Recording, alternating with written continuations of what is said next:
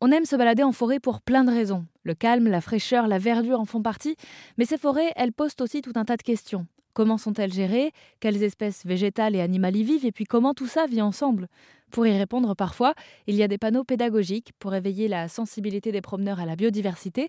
Et c'est justement ce qu'ont mis en place Gauthier et ses équipes d'écoterie dans la forêt de Pézarches en Seine-et-Marne.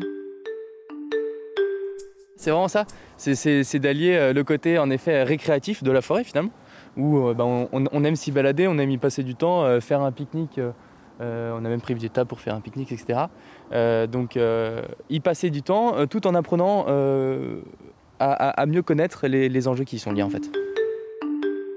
Et les enjeux de certaines forêts, comme la forêt de Pézarches en Seine-et-Marne, c'est de lutter contre de possibles sécheresses à répétition. Au sein des 15 hectares ici, une mare pourrait revivre à condition que les nappes phréatiques arrivent à se remplir, ce qui est très compliqué cette année, selon Louise, chargée de biodiversité. Ah oui, complètement. Ouais. C'est euh, parce qu'il euh, y, a, un manque euh, d'eau, clairement. Et c'est surtout lié à ça, en fait, parce que toute l'année dernière, elle était beaucoup plus en eau que, même au mois d'août l'année dernière, il y avait le niveau d'eau qui était bien plus élevé que ce qu'il y a là. Donc ça, c'est un des grands enjeux euh, de cette forêt-ci, quoi. Refaire, euh, entre autres, renaître cette mare. Oui, oui, complètement, oui.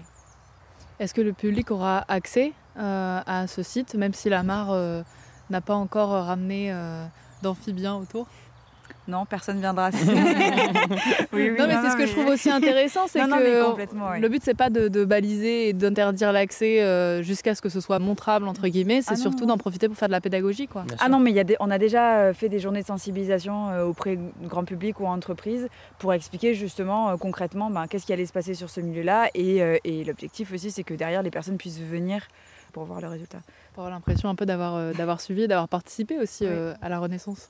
Complètement. Oui. Reste à voir si l'action de l'homme aidera donc la nature à reprendre vie ici en Seine-et-Marne dans la forêt de Pézarches où l'entreprise Écoterie cherche à attirer la biodiversité au sein de ces forêts durablement gérées.